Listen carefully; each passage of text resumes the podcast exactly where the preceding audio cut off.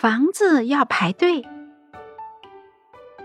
最近，番茄和豌豆两家都特别烦恼，他们居住的房子都长大了，挨得越来越近。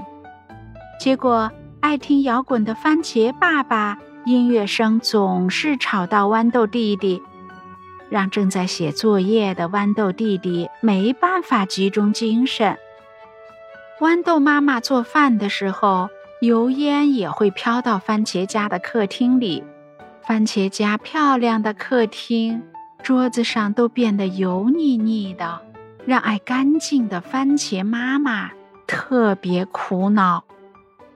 南瓜一家也很发愁，他们的房子也在长大，方方正正的房子挤到了左右两边的大树们。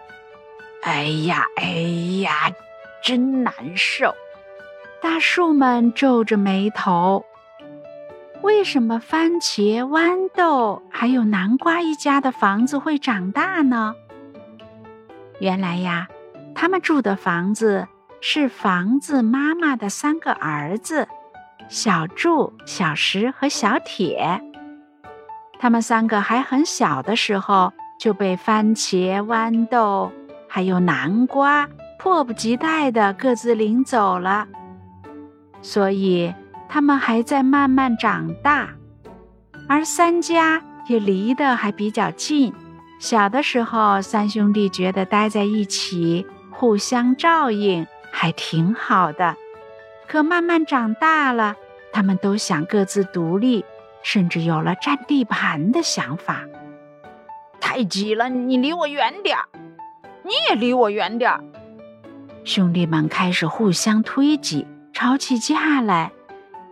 大树们看到三兄弟吵来吵去，也解决不了问题，心里的怨气也被激发出来了。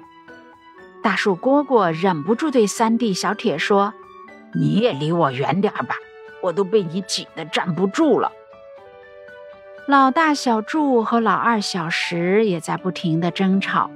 本来安静祥和的农场被他们吵得乌烟瘴气的。卷卷到农场做义工，听到乱哄哄的声音，赶紧走了过来。哎呀，原来是房子们在吵架，还有大树。卷卷赶紧上前劝阻：“你们别吵啦，别吵啦！”可是。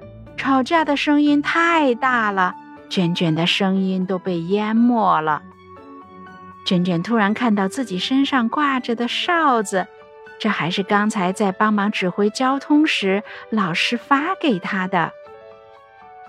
卷卷使劲吹起哨子，看热闹的小鸟都被卷卷吓飞了。正在吵架的房子三兄弟和大树们也都停了下来。他们都低头看着卷卷，卷卷大声地说：“大家跟着我的口令，我来帮你们排队，给你们重新分好位置，以后就不用再挤来挤去了。”看到有人愿意帮忙解决拥挤的问题，大家都挺配合。向前看，卷卷开始发口令了，他让三兄弟和大树们。都对齐，排成一排。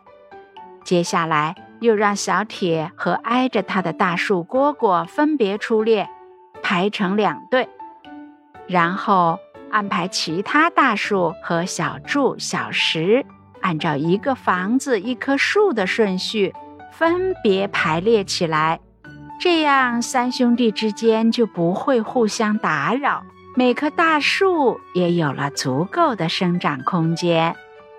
番茄、豌豆还有南瓜一家现在觉得自在多了，大树们也可以舒舒服服地伸懒腰，不会担心被房子顶到了。卷卷满意地看着自己的作品，让赶来的老师给他拍了一张照片作为纪念。